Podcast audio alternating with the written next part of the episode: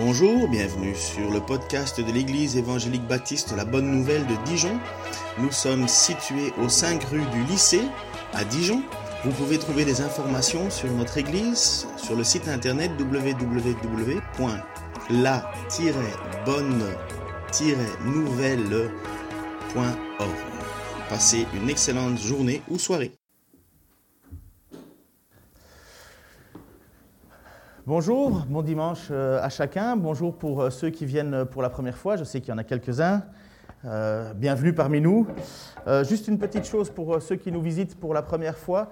J'espère que vous avez juste mis vos noms sur la feuille à l'entrée, parce que si jamais il y a un souci de, Covid, ce qui est à mon avis, masqué comme on est, avec autant de gel sur les mains, peu probable, mais au moins qu'on puisse vous, vous prévenir, vous envoyer un message n'est pas pour vous traquer dans la suite, ne hein, vous inquiétez pas, ni pour vous envoyer des promotions par email. Euh, je déteste ça, donc euh, je ne le ferai certainement pas aux autres. Alors, le chapitre, normalement, on est au chapitre 13 aujourd'hui. Sauf que, donc, on avait déjà commencé le chapitre 13. Et on devait aborder la question des signes des fins des temps. Mais honnêtement, je trouve que c'est un sujet bien trop compliqué pour le moment. Et je fais l'impasse. Alors, je fais l'impasse, c'est pas que j'aborderai jamais le sujet, c'est que je trouve que c'est un sujet où j'ai besoin d'être encore un peu plus affermi. Euh, L'Église s'est déchirée au sujet des signes des fins des temps. L'Église s'est déchirée avec les post-millénaristes. Qu'est-ce que c'est millénariste? C'est parce que dans les Écritures, vous parlez, à un certain moment, il parle d'un temps de mille ans. Il y aurait un moment où Jésus viendrait régner sur la terre pendant mille ans. Alors, sauf que le problème, c'est qu'on ne sait pas où on le met, ce mille ans. Est-ce que Jésus vient régner pendant mille ans avec nous et puis après ça il y a le jugement dernier Ou bien est-ce que Jésus vient, fait le jugement et puis il y mille ans et puis encore autre chose Ou bien est-ce que l'Église doit prospérer pendant mille ans jusqu'au moment où on prépare la venue de Jésus c'est ce qu'on appelle le post-millénariste. Le post-millénariste, ça n'a pas eu que du mauvais, hein. mais en fait aujourd'hui c'est un peu compliqué. Ce serait l'idée que ça soit l'Église qui installe et qui prépare la venue de Jésus, afin, dans le sens où elle aurait enseigné et prêché la parole à toute, l'humanité, et finalement, entre guillemets, enfin, c'est un peu un raccourci ce que je fais, mais entre guillemets, le, le monde serait digne de recevoir Jésus. Alors ça a eu un très bon impact pendant un certain temps, c'est ce qui a envoyé pas mal de, campagnes missionnaires, des gens sont allés au bout du monde et ainsi de suite, parce qu'il s'est dit, mais si on veut que Jésus revienne, ben, il faut qu'on s'active. Euh, c'est louable, mais euh, cette pensée-là, elle, s'éloigne euh, parce que les textes ne vont vraiment pas dans ce sens-là. Puis alors vous avez ce que vous avez les amillénaristes. Les amillénaristes, ah ça veut dire qui n'a pas, et eux pensent que finalement on est dans le millénium, on est dans un règne de mille ans où finalement l'Église euh, se débat jusqu'au moment où Jésus va venir, mais les temps de la fin, on est déjà dedans. Alors vous voyez, juste ces points-là, je peux vous dire que ce sont des énormes, enfin des, grands théologiens de renom qui ont des positions différentes sur ces sujets-là, et honnêtement, je n'ai pas encore assez de connaissances sur ce point-là. Je trouve que si je vous enseigne un truc, il faut au moins que je sache de quoi ça parle. Et euh, je trouve que c'est un peu trop tôt. Je le ferai un jour. Parfois, je suis étonné de voir des gens qui se mettent à enseigner l'Apocalypse alors qu'ils n'ont jamais ouvert un livre de théologie. Je me demande, mais qu'est-ce qu'ils racontent quoi? Qu'est-ce qu'ils racontent Parce que maintenant, moi, ça fait maintenant combien de temps que je ne me sens pas à l'aise euh, je pourrais hein, vous dire ce que je crois. Le problème, c'est que peut-être que dans cinq ans, je ne croirai plus la même chose. Et comme c'est pour beaucoup sur le sujet de la fin des temps, au plus on plonge dedans, au plus on se rend compte qu'il y a des ramifications qui sont un peu compliquées. Euh, on doit aller plancher dans le livre de Daniel, on doit aller plancher dans 2 Thessaloniciens, on doit aller plancher dans le livre d'Ésaïe, on doit aller plancher dans les livres d'Apocalypse. Et finalement, on est là, et je crois qu'on se retrouve devant la même question euh, qui a toujours été la même. Veillez à ce que personne ne vous trouble. C'est ce que Jésus a dit. Et personnellement, euh, je vous dis un point là, savoir comment ça va se finir, ça m'intéresse peu. Savoir comment je vis ma vie chaque jour chrétien, ça, ça m'intéresse.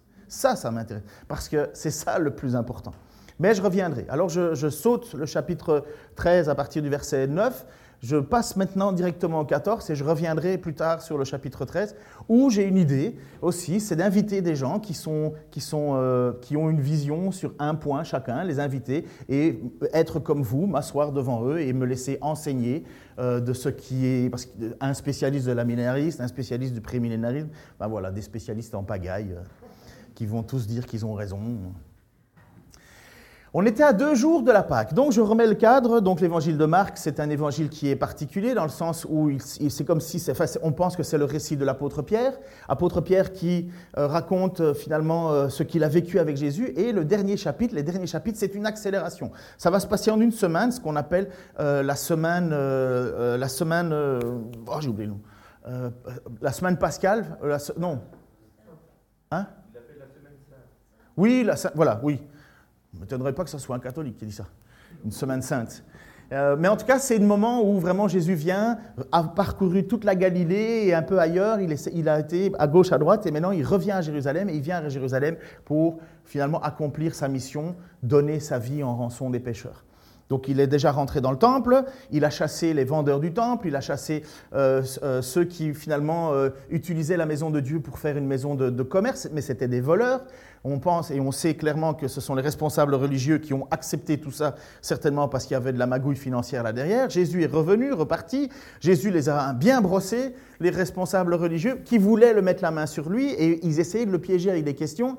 Et à chaque fois, ils ont été retournés parce que Jésus, ben, c'est Dieu. Tu ne peux pas poser une question à Dieu sans que ça se retourne contre toi. Enfin, si tu essayes de mettre Dieu à l'index, euh, ça va mal se passer. Et voilà qu'ils ils sont au bout de leur, euh, euh, leur, leur espèce de, de, de, de manigance pour mettre la main sur Jésus. Et voilà qu'on est à deux jours de la Pâque. Donc la Pâque va se passer le vendredi, donc on est certainement le mercredi on était à deux jours de la Pâque et la fête des pains sans levain, ce qui était autrefois deux fêtes euh, différentes. Il y avait la, fête des pains sans levain, mais qui sont très collées. Et puis vous aviez la fête, euh, ça, m'embête finalement cette corde. et puis vous aviez, aviez la, fête de la Pâque et la fête des pains sans levain, c'est sept jours, la Pâque, c'est une journée. Et par la suite, en fait, ces deux fêtes sont, sont devenues plus qu'une.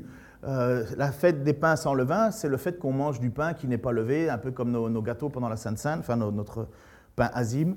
Euh, et pendant sept jours, ils mangeaient ça. C'était l'idée de, se souvenir qu'ils avaient vécu dans le désert et qu'ils avaient mangé peu. La Pâque, c'est la même chose. La fête de la Pâque, la Pâque, c'est le moment où il va y avoir la sortie d'Égypte, le peuple qui est rentré par l'intermédiaire de Joseph et qui, 400 ans après, euh, enfin peuple, c'était plutôt une grande famille qui est rentrée par l'intermédiaire de Joseph, et puis 400 ans après, le peuple est innombrable, on pense 700 000, peut-être même un peu plus de personnes, et ils sortent de cette Égypte qui finalement les a enfermés sous l'esclavage avec le fameux libérateur qui s'appelle Moïse. Et la Pâque était le dernier soir, prêt à partir pour être libéré, et Dieu, après avoir euh, euh, montré plusieurs fois des miracles, a dit, voilà, cette fois-ci c'est l'ange de la mort qui va passer dans les, dans les, au-dessus des maisons, mais tous ceux qui auront badigeonné leur porte avec le sang de l'agneau, la mort passera au-dessus. Et le mot euh, passera, et l'idée de passer over, pécha, c'est ça l'idée. Pécha, ça veut dire Pâques, ça veut dire que l'ange de la mort est passé au-dessus des maisons des Israélites parce qu'ils ont vu qu'ils étaient couverts du sang de l'agneau, et c'est le sang de l'agneau qui les a protégés, tandis que les maisons des Égyptiens, tous leurs fils premiers-nés sont morts. Voilà le sens de la Pâque, c'est le sens d'un pardon, c'est le sens d'une délivrance par un sang qui coule, et puis après ça, vous avez cette fête qui est perpétuée, perpétuée, perpétuée. Et là, on est, on est à deux jours de cette fête qui, après bien longtemps, va encore être célébrée, et les spécialistes cherchent, ils ne cachent plus leur projet, à mettre la main sur Jésus pour le faire mourir. Sauf que à Jérusalem, à cette période-là, on pense qu'il y a cinq fois la population habituelle, parce que tout le monde vient pour se rejoindre à Jérusalem pour faire cette, Pâque, euh, cette fête de la Pâque. Et donc, en plus, il y a pas mal de Galiléens, et une chose que vous devez savoir, c'est que les Galiléens, comme je vous ai dit, c'est là où Jésus a fait la plupart du temps son ministère. C'est là où il a guéri le plus de malades, où il a fait le plus de miracles. Et quelque part, c'est là où il y a un amour pour Jésus plus intense. Alors imaginez que si on met la main sur Jésus, c'est émeute.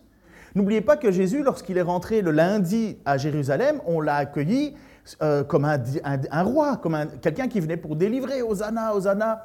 Et les gens avaient même jeté leurs vêtements par terre et puis avaient mis des, branches d'arbres, je ne sais plus lequel, mais en tout cas des, des branches d'arbres pour accueillir la descente du roi. Donc vous comprenez on ne met pas la main sur Jésus maintenant, surtout quand il y a autant de monde, et surtout quand il y a des Galiléens, parce que les Galiléens sont connus pour être un petit peu euh, bagarreurs. Ça existe des gens comme ça. Puis, vous avez euh, ce moment qui, Enfin, pardon, Joseph, Joseph l'historien Joseph, nous dit qu'à un moment, il y a eu une émeute à Jérusalem, euh, quelques temps plus tard, et cette émeute, elle a écrasé 30 000 juifs. Vous avez déjà été dans une émeute, vous avez déjà été, euh, enfin, une, émeute, enfin, un mouvement de foule. Vous avez déjà connu ça, les mouvements de foule? Vous êtes au milieu de la foule. Moi, je me souviens qu'on avait été un jour au marché de Noël de Cologne et on était mais collés, mais collés. Je, sentais le cœur de l'autre euh, parce qu'on marchait, mais vraiment comme ça. Et à un certain moment, vous vous imaginez un mouvement de foule là-dedans, un mouvement de panique, ça s'écrase et ainsi de suite. Les rues de Jérusalem sont très étroites. Euh, les murs ne bougent pas, c'est vous qui bougez, c'est vous qui vous écrasez. 30 000 personnes, nous dit Flavius Joseph, sont décédées d'une émeute. Alors vous comprenez pourquoi les chefs religieux sont plutôt calmes. Euh, Ce n'est pas le moment, parce que émeute veut dire représailles de l'Empire romain. Et l'Empire romain va intervenir, et euh, tous ceux qui sont responsables, boum, boum, t'es mort. À l'époque, ça n'existait pas l'idée de responsable, pas coupable. C'est responsable, pam, t'es mort. C'est fini. Aujourd'hui, tu peux être coupable, mais pas faire de prison. Il y a des privilèges comme ça qui existent. Ils peuvent même être réélus. Jésus donc se retrouve maintenant dans un petit village. Il est à Béthanie. Béthanie, c'est 3 km de Jérusalem. C'est pas tellement loin, 3 km à pied. Ça use, ça use, mais c'est pas loin. 3 km à pied de Jérusalem et ils sont dans une petite ville, Denis, tu peux mettre l'image, de Béthanie. Béthanie est dans la maison de Simon le lépreux. Pendant le repas, une femme s'approcha de lui, tenant un flacon d'albâtre rempli d'un parfum de nard d'une grande valeur. Elle cassa le col du flacon et répandit le parfum sur la tête de Jésus. Il y a trois textes, en fait quatre textes qui parlent de la même chose. Il y a Matthieu, Jean, Luc et euh, Marc qui parlent de ce sujet. Il y a un souci avec, enfin un souci, c'est pas qu'il y a un souci, c'est que chacun raconte l'histoire à sa manière puisque c'est ça l'idée de, regarder l'histoire. Sauf que Luc, apparemment, il y aurait eu deux fois un événement comme ça qui se serait passé. Mais on doit prendre, parce que Marc, il est plutôt avare en commentaire, euh, si on veut regarder plus profondément ce qui s'est passé, il faut souvent aller voir dans le livre de Jean, qui lui, Jean, est plus explicite sur ce qui s'est passé. Jean, euh, Marc, par exemple, il dit, on est dans la maison de Simon le lépreux et une femme, une femme, il dit juste une femme. Si vous allez vers l'évangile de Jean, vous voyez, il y a plus de détails, et on va le faire, on va le faire. Est-ce que vous iriez manger sans problème chez quelqu'un qui vous invite en disant Écoute, euh, je t'invite pour un bon repas, seul truc si je suis lépreux Il vous tend le pain, vous faites quoi? Nous, déjà, là, on n'ose même plus prendre une feuille euh, parce qu'on nous dit qu'on va mourir euh, foudroyé par le Covid. Je veux juste vous rassurer, il n'y a pas beaucoup de morts. Hein. Je vous le rappelle encore. Hein. Il y a des cas, mais il n'y a pas beaucoup de morts. Mais nous, déjà, on, est là, rien qu'à voir le fait qu'on ait tous un masque. Parfois, on est obligé de le porter. Hein. Mais ça, prouve à quel point, euh, j'imagine que si on était dans la maison d'un lépreux, on n'irait pas. Surtout si c'est pour manger à table, et comme il y a la culture, euh, la culture orientale, c'est tout le monde prend dans le plat. Donc vous voyez, on, est encore un petit peu plus, plus réservé. Mais là, en fait, il faut regarder ça sous un autre angle. À votre avis, est-ce qu'il est guéri ou pas, ce lépreux? Est-ce que Jésus viendrait dans une maison où il recevrait invité, parce qu'il y a un repas en son honneur, et finalement, il n'aurait jamais guéri le lépreux? Mais non, c'est très bien qu'il doit être guéri. Mais on continue à préciser, parce que cet homme, à mon avis, a dû passer toute sa vie, ce fameux Simon, avec ce, truc collé à la lépreux. Parce qu'en fait, il devait s'annoncer à chaque fois qu'il rentrait dans un village, il disait un lépreux arrive, un lépreux arrive, et les gens devaient fuir. Donc on connaît Simon le lépreux. Dans cette maison, en fait, on a encore une autre information et qui se trouve en fait cette fois-ci dans l'évangile de Jean, si tu veux mettre, Denis. Euh, non, c'est Luc, pardon. Non, c'est Jean, voilà. Tu peux remettre Jean Voilà. Où est mon passage? Luc 10, 38. Bah tiens, j'ai pas le passage. Pas grave, je me suis trompé dans mes notes. Ah, t'inquiète, Denis, ça va aller. En fait, on sait par l'intermédiaire de l'évangile de Jean que non seulement on est dans la maison de Simon, mais qu'il y a Marthe, Marie et Lazare qui sont là. Euh, Lazare, vous avez une petite idée? Qu'est-ce qu'il a vécu d'exceptionnel, Lazare? Il est ressuscité. Vous avez à table, dans une maison, Jésus, ses apôtres, un ex-lépreux, un ex-mort. À votre avis, quelle est l'ambiance Quelle est l'ambiance Comment vous vous sentiriez Est-ce que vous n'auriez pas en vous quelque chose, une, espèce de joie débordante, surtout que la dame en question, elle s'appelle Marie. Et Marie, c'est la sœur de Lazare. Et Marie, c'est la sœur de Marthe. Et vous avez, vous avez dans cette pièce Jésus qui pour le moment fait des allers-retours à Jérusalem et certainement passe plusieurs temps dans ce village. Et il est à table avec des personnes qui manifestent la puissance de Jésus-Christ. Un, lépreux guéri et surtout un ressuscité. C'est pas commode, hein C'est pas commode. Alors, à votre avis, est-ce qu'il doit y avoir dans le cœur de cette dame une émotion incroyable? À vous, vous, comment vous vous senteriez? Vous voyez ce qui est et dont elle sait, puisqu'elle l'a déclaré, on va le trouver, qu'il est le Fils de Dieu. Alors, mets l'image euh, juste avant, Denis, s'il te plaît. Voilà. Je vais vous montrer qui est Marthe et Marie. Pendant qu'ils étaient en route, Jésus entra dans un village. C'est là où je vous dis que Luc est un tout petit peu différent. Entra dans un village, là, une femme nommée Marthe l'accueillit dans sa maison. C'est apparemment la première rencontre qu'il y aurait entre Marthe, Marie et Lazare, et Jésus. Elle avait une sœur appelée Marie. Celle-ci vint s'asseoir au pied de Jésus et elle écoutait ce que Jésus disait. Pendant ce temps, Marthe était affairée aux multiples travaux que demandait le service. Elle s'approcha de Jésus et lui dit, en toute bonne sœur aînée que ça doit être, euh, tu trouves ça normal qu'elle fout rien et que moi je me tape tout? Je résume, hein. Maître, cela ne te dérange pas de voir que ma sœur me laisse seule à servir? Dis-lui donc de m'aider. Vous voyez, les problèmes, euh, les problèmes de, tension, ça existait depuis toujours. Hein. Pourquoi il fait rien? Pourquoi si? Pourquoi ça? Et qu'est-ce que Jésus répond? Il dit, mais le Seigneur lui répondit, Marthe, Marthe, tu t'inquiètes et tu t'agites pour peu de choses, pour, pour beaucoup de choses, pardon, mais il y a une seule qui soit vraiment nécessaire. Marie a choisi la meilleure part et personne ne lui enlèvera. Marie est installée au pied de Jésus en train d'écouter Jésus-Christ annoncer le royaume, enseigner. Il faut préparer, il faut faire les choses, c'est sûr. Et Marthe, ça, lui tord, quoi. Elle se dit, mais enfin, c'est pas le moment, il y a plein de boulot, et ainsi de suite. Et Jésus lui rappelle, regarde, elle est en train d'investir pour du super long terme. Personne ne pourra lui enlever ce qu'on est, en train, est de lui donner. Vous savez, c'est encore nouveau. Hein. Il y a des gens qui s'agitent dans l'Église. Euh, ils sont convaincus que toute l'Église fonctionne euh, autour de eux. Mais quand tu leur demandes de s'asseoir et de lire la Bible ensemble ou, d'étudier ou découvrir qui est Dieu, ben, ils sont nulle part. Quoi. Pour eux, ça c'est secondaire. Alors que Jésus nous enseigne, non, non, non, d'abord, investis ton temps dans l'enseignement et puis tu t'agiteras. Ça ne veut pas dire qu'il ne faut rien faire, on a besoin de faire des choses. Mais il y a un moment où il faut savoir où on place la priorité, la question de la priorité. Et donc on a, alors, on gardez ça en tête, Marie est bien quelqu'un qui a passé du temps à écouter Jésus enseigner. On passe à l'image suivante, s'il te plaît, Denis. Je t'aurais bien perdu aujourd'hui. On est sur le fameux moment de la résurrection de, Lazare. Donc quelques temps plus tard, Lazare meurt et finalement, vous avez euh, Jésus qui va dire à ses apôtres, je vous mets le contexte, il faudra qu'on y aille parce que euh, Lazare s'est endormi. Euh, il était malade, on a prévenu qu'il était malade, mais Jésus dit qu'il s'est endormi. En fait, Jésus sait très bien que Lazare est mort. Mais il dit à ses apôtres, on va y aller, on patiente, patiente, on va y aller, mais patiente. Pourquoi? Parce que clairement, Jésus veut bien prouver que Lazare est mort. En général, dans la culture euh, orientale, on dit que, enfin ça c'est des, des, suppositions, comme ça on disait à l'époque que le corps du mort tournait trois jours autour du tombeau et puis s'en allait une fois pour toutes pour l'au-delà. C'est comme si c'était l'idée que tu pouvais revenir. le corps cherchait à revenir, mais qu'à un certain moment, tu partais. En même temps aussi, une fois que ça commence à sentir mauvais, euh, tu sais que c'est trop tard, tu sais que c'est fini. Et c'est certainement ce qui est arrivé. Et donc Marthe, elle ne comprend pas pourquoi Jésus, qui n'est pas si loin, qui a été prévenu que Lazare était malade, ne comprend pas pourquoi Jésus n'est pas venu aider son ami. Parce qu'ils sont amis en plus, Lazare, Jésus, euh, Marie, Marthe. Et voilà qu'elle va courir alors au devant de Jésus qui arrive dans son village, et elle va lui dire, Seigneur, si tu avais été ici, mon frère ne serait pas mort. Mais je sais que maintenant encore, tout ce que tu demanderas à Dieu, il te l'accordera.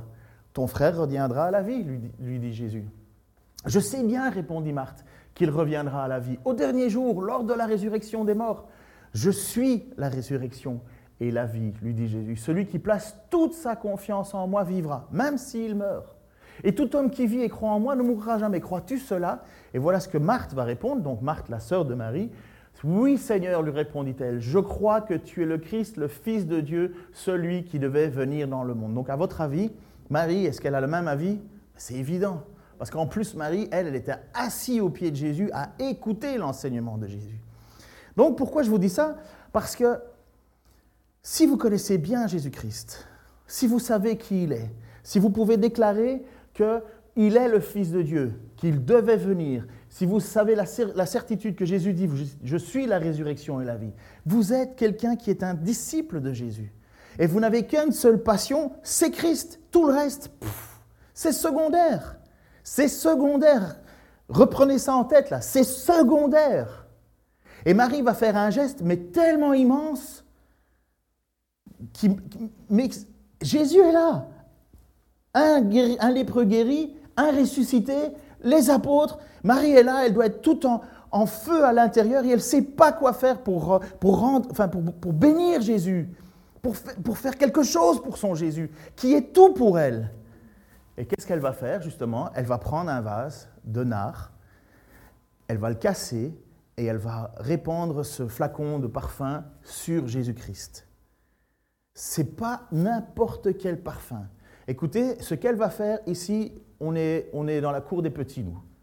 Elle va dépenser à prix moyen 300 deniers pour ce parfum, un parfum de nard qui doit représenter 300 millilitres environ, 300 grammes on dit. 300 euh, deniers, c'est un denier, c'est un jour de salaire. Alors on va mettre ça en mode SMIC. J'espère que vous gagnez plus le SMIC, plus que le SMIC, mais on va dire SMIC, puisque voilà, la loi dit que tu pouvais, voilà, c'est ça, après ça, t'es pauvre. Et 15 euh, 000 euros. Son flacon coûte 15 000 euros. Une goutte, 50 euros. Est-ce que quelqu'un, mesdames, avait été béni d'un parfum qui coûte 15 000 euros? Est-ce que, mesdames, messieurs, si vous aviez un parfum de 15 000 euros, est-ce que vous le jeteriez par terre? Mais si c'était sur Jésus, tu ferais quoi avec ça? Eh bien, pour elle, il n'y a rien de plus, magnifique, de plus déraisonnable que de bénir son Seigneur avec un parfum qui est hors de prix. Ah là, ça nous, la met mal, hein Mais voilà, elle le fait. Mais quel geste Mais pour elle, écoutez la scène. Son frère qui était mort et qui est ressuscité est à table avec Jésus. Simon qui était lépreux est à table avec Jésus. Elle voit les apôtres qui sont là. Elle voit l'ensemble. Elle ne sait pas quoi faire pour bénir son Dieu. J'espère que c'est la même chose souvent dans nos vies. Quoi. On ne sait pas quoi faire pour bénir son Dieu. On sait pas, on est prêt à faire n'importe quoi comme geste, peu importe que ça soit fou. Ah Seigneur, tu es le Fils de Dieu, puisqu'elle le déclare, hein, Marie, euh, Marthe. Je sais que tu es le Fils de Dieu. Le Fils de Dieu est là. Tu fais quoi? Tu ronchonnes? Tu dis Qu'est-ce que c'est que ces histoires euh, ben Vous savez quoi? C'est exactement ce qui s'est passé. Vous avez les apôtres, image suivante, Denis. Quelques-uns s'indignèrent et murmurèrent entre eux Pourquoi gaspiller ainsi ce parfum? On aurait pu le vendre et en tirer plus de 300 pièces d'argent, donc les fameux deniers, qu'on aurait donné aux pauvres. Et ils ne ménagèrent pas leurs reproches envers cette femme. Ils ne ménagèrent pas leurs reproches. Mais mets-toi un miroir dans la figure. Est-ce que toi, tu te ménages les reproches? Quand tu crois savoir bien et mieux est-ce que quand tu vois quelqu'un qui se donne à fond pour Dieu, est-ce que tu es du style à dire Ouais, ben c'est quoi ces histoires euh, Elle pourrait faire autre chose, elle pourrait au moins aller travailler. Hein? que comment est-ce qu'on réagit face à ça? C'est quand même incroyable. Et puis après ça, vous savez, c'est super étonnant parce que il y a toujours eu des cyniques avec nous. Dans cette salle, il y en a, il y en a dans les autres églises, il y en aura toujours, les, les fameux cyniques ceux qui, le jour d'un mariage, se disent, mais finalement, à quoi ça sert de se marier, puisque de toute façon, ils vont divorcer? Ou bien ceux qui vont pour euh, quelqu'un qui, qui, va avoir un enfant et dit, ben ouais, de toute façon, si c'est pour avoir un enfant et qu'il soit rebelle plus tard, euh, où est l'intérêt hein? Ou bien quand toi, tu parles de tes projets financiers, enfin tes projets de, faire un commerce, et dit, ben, de toute façon, hein, si c'est pour faire faillite, hein, parce que les statistiques disent. C'est cynique qui vous pourrissent la vie, quoi. Il y en avait là, avec Jésus. Mais enfin, oh, c'est quoi ça, ce parfum? Et alors ça, c'est le plus dégueulasse. C'est que c'est sous des aspects d'altruisme. On aurait pu euh, prendre cet argent et le donner aux pauvres. On, Dieu nous aimerait parce qu'on est généreux. Oui, mais vous savez qui est là derrière? Vous savez qui est derrière ça? Ce que Marc oublie de dire, enfin volontairement ne le dit pas, mais ce que Jean va dire. Donc, c'est Judas qui est derrière ça. C'est Judas qui pousse les autres à penser comme ça. C'est lui qui les, manipule. Et les autres disent Ah ben oui, c'est vrai, hein, Judas a raison, hein, on devrait faire. Mais regardez le, le profond, la noirceur du cœur de cet homme. L'un des disciples de Jésus, celui qui allait le trahir. Donc j'en précise encore que c'est lui qui allait le trahir. Dit Pourquoi n'a-t-on pas vendu ce parfum? On aurait pu donner aux pauvres au moins 300, au moins 300 deniers, quoi. S'il parlait ainsi, ce n'est pas parce qu'il se souciait des pauvres, mais il était un voleur comme c'était lui qui gérait la bourse commune, il gardait tout ce que l'on y mettait. Et moi, ça ne me dérange pas que Judas, c'est Judas. C'est Judas. Mais les autres qui se laissent manipuler, les autres qui, crient et qui, et, qui, et qui déversent leur méchanceté sur cette femme qui, elle, ne sait pas comment montrer son amour pour Jésus. Mais c'est comme ça tout le temps. À la fin des temps, Jésus va juger. Heureusement que Jésus juge. Si nous devrions juger, il y aurait des claques qui se perdraient rapidement. Alors nous, qu'est-ce que nous demandons de faire? Faire preuve de patience. Mais un jour, et la Bible est claire, il y aura des pleurs et des grincements de dents. Il y aura des pleurs et des grincements de dents, et je ne pense pas que c'est Marie qui va grincer des dents. Je pense que ce sont ceux qui se seront laissés manipuler par Judas et qui auront cru, sous un espèce de, de, de faux altruisme, qui auront cru que, mais oui, on aurait dû donner aux pauvres. Alors que Marie est en train d'accomplir un geste qui a une portée pouf. Mais vous avez toujours ces, beaux pensants, ceux qui savent mieux. L'altruisme, aujourd'hui, malheureusement, a bien perdu de sa force. J'ai un petit article, je vais vous le lire dans une seconde. En 2002, une dame qui, a quitté un mouvement. Moi, je me souviens qu'on avait été deux, fois, deux, trois fois dans des pays pauvres euh, et je regardais fonctionner les ONG. Mais c'était dégoûtant. Vous aviez des jeunes hyper idéalistes qui disent Moi, je vais aller sauver le monde, je vais donner ma vie pour Dieu. Enfin, même pas pour Dieu. Ils disent Je veux donner ma vie pour les autres. Ce que tu voyais, c'est qu'ils étaient super contents de rouler avec les 4x4 bien rutilantes. Vous connaissez ça, hein, mes amis africains?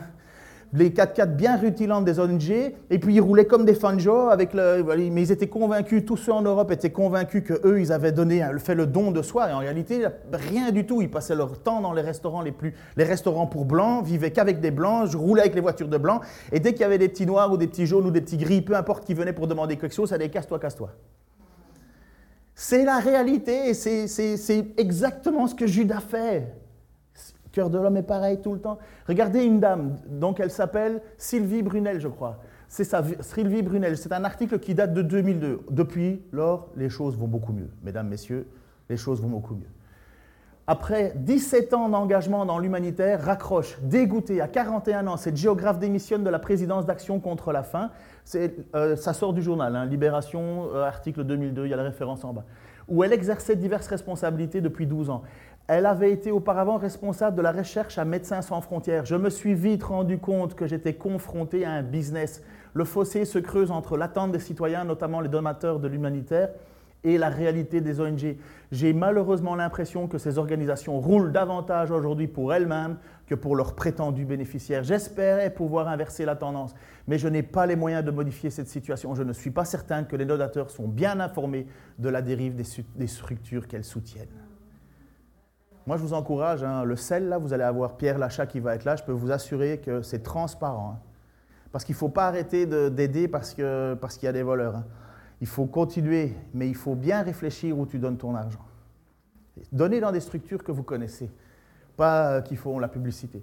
Bref, reviens à l'image avant, Denis. S'il parlait ainsi, ce n'est pas parce qu'il se souciait des pauvres, mais parce qu'il était voleur et comme c'était lui qui gérait la bourse, il gardait ce qu'on y mettait. Il gardait ce qu'on y mettait.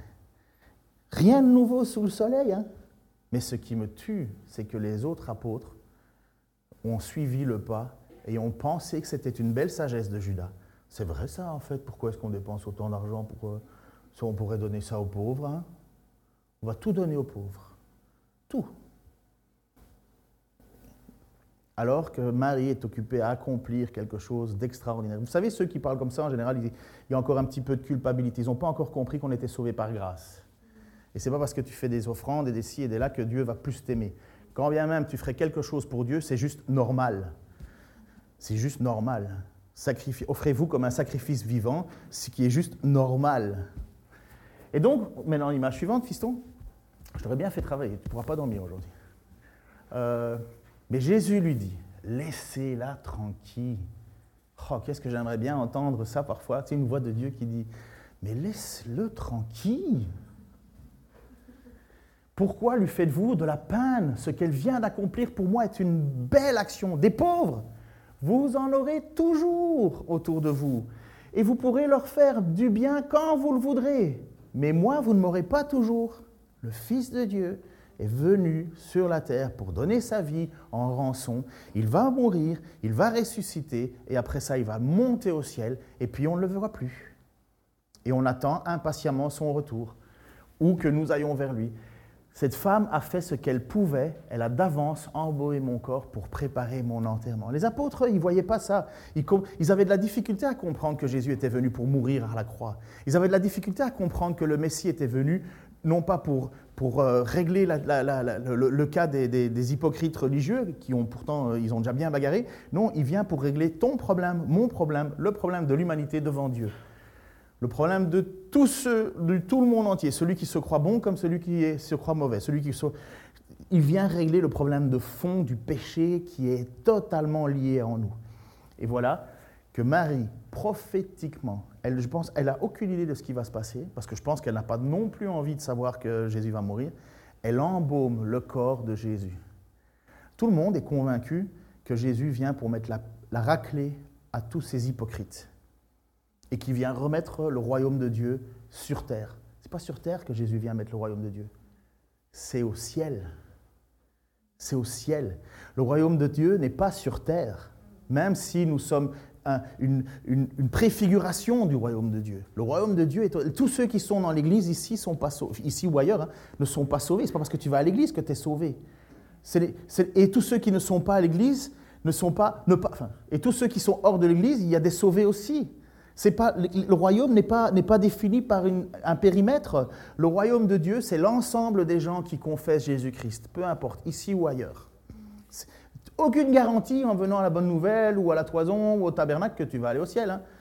Comme je l'ai déjà dit, euh, mon chien peut aller à l'église. Hein. Vous savez quoi Mon chien, en plus, il est très content de voir les autres. Il est tout content. J'ai pas de chien. J'ai un petit chat maintenant. Mais ça, ça c'est rien, ça.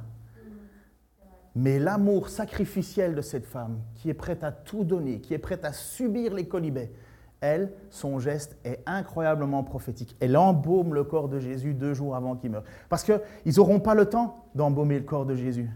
Jésus va être euh, euh, crucifié et le soir, en vitesse, on le descend de la croix, en vitesse, on lui, on lui, fait, on lui, on lui, fait euh, on lui met une tunique, en vitesse, on le met dans un tombeau parce que ça va être le sabbat et il ne faut rien faire pendant ce moment-là. Et c'est en vitesse qu'on le fait.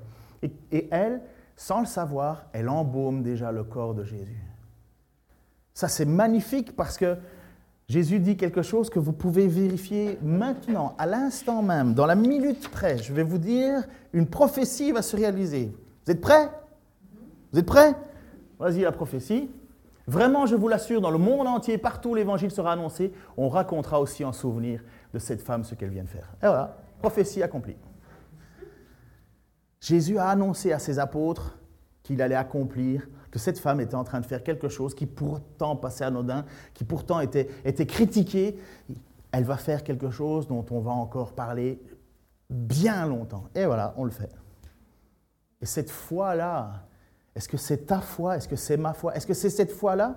Ou bien est-ce que tu fais partie de ceux qui se laissent manipuler par Satan sans s'en rendre compte Par le Judas qui est en train de te dire Ouais, mais écoute, euh, fais gaffe contre qui tu luttes quand même. C'est pas Marie qui est importante. C'est pas le fait, c'est le fait qu'on lutte contre le projet de Dieu. On oublie hein, ça. On pense qu'une fois qu'on est assis en tant que chrétien, oh tout va bien se passer, euh, accès direct tout de ciel. Oula, oula, réfléchis quand même un petit peu quand même. Hein. D'abord, on reconnaît un arbre à ses fruits. Quels fruits tu portes? Judas n'avait pas les bons fruits. Et le pire, et ça, ça m'a toujours blessé, c'est qu'il influence ceux qui sont les élus. Il les influence. Marie a été récompensée d'un acte qu'elle voulait, à mon avis, faire assez discrètement. Enfin, ouvrir un pot de nard, c'est pas très discret. Hein. Mais je ne pense pas qu'elle a, elle a une seule fois dit Ah, je vais faire ça pour qu'on parle de moi pendant des milliers d'années. Jamais. Elle a fait quelque chose. Et il y a une image qui me plaît tellement là-dedans. C'est, c'est celle-là. C'est une image, hein, ça vaut ce que ça vaut. Mais est-ce que ton amour pour Dieu remplit la pièce de la même manière que le nard qu'elle a déposé sur la tête de Jésus et ses pieds et tout son corps remplit la pièce. Est-ce que tu es connu quand tu arrives quelque part pour avoir une odeur de, bonté, de joie, d'amour pour Jésus-Christ? Moi, il y en a certains, je les vois arriver, je souffle. Hein, Mais oui, mais bienvenue dans le même monde que moi. Hein. Et il y en a d'autres, quand ils ne sont pas là, ils me manquent cruellement. Et je suis triste de les voir attristés. Je suis triste de les voir être peinés comme Marie a dû être peinée par ces discours de ces autres.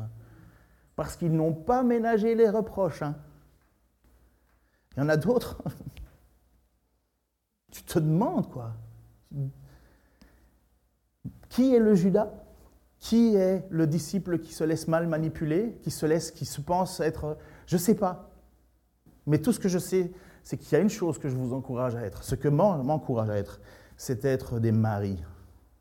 Je me dis, je m'invite à être une fille, vous imaginez Des maris qui ont un amour tellement puissant pour Jésus-Christ qui ne comptent pas à la dépense, qui ne comptent en rien, qui se laisseront peut-être même euh, dire du mal, attaquer, c'est pas grave.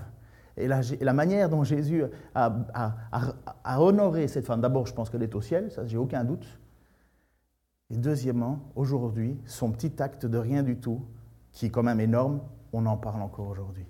Vous savez que pour les philosophes, la vie, euh, la vie euh, éternelle, hors, hors euh, croyance, pour les philosophes, la vie éternelle, c'est qu'on parle de toi encore bien après ta mort, parce que tu continues à exister. Ça, c'est la, pensée des philosophes. Si vous, si vous lisez du Marc Lévy, c'est ça qu'il va dire. Elle, elle a non seulement l'assurance du salut, elle est avec notre Seigneur Jésus-Christ, et en même temps, on parle encore d'elle. Seigneur Dieu, merci pour ton amour, ta grâce. Seigneur, deux jours plus tard, tu, tu vas faire ce qui est impensable. Tu vas donner ta vie, non seulement pour Marie, mais aussi pour ces apôtres qui n'ont rien compris. Tu vas les pardonner. Tu vas leur donner, Seigneur, cette assurance que seul toi peux donner. Tu as vaincu la mort. Seigneur, je te prie pour nos cœurs, nos bouches, nos pensées. Seigneur, ta parole, elle est une épée à double tranchant, Seigneur. Et heureusement qu'elle fait ce travail-là. Ce serait triste, Seigneur, de nous illusionner. Je n'ai jamais fait un acte comme Marie a fait. Seigneur, on est tellement en train de vouloir mettre de côté pour l'avenir. Seigneur, c'est une année d'économie qu'elle a donnée pour ta gloire, qu'elle a répandue sur toi. Seigneur, et cette odeur, cette odeur qui devait certainement embaumer dans la pièce complète. Eh bien, je suis certain, Seigneur, qu'elle embaume encore dans le paradis. Cet acte de foi, cet acte d'amour, Seigneur, ça doit être notre plus grand exemple, notre plus grande motivation. Seigneur, alors avec nous, ce que nous avons, Seigneur, nous voulons te l'offrir aussi. Qu'est-ce et en quoi tu, tu mériterais peu de choses tu mérites tout, Seigneur. Nous allons encore te chanter, te louer, te célébrer, Seigneur, parce que tu en es digne. Au nom de Jésus-Christ. Amen.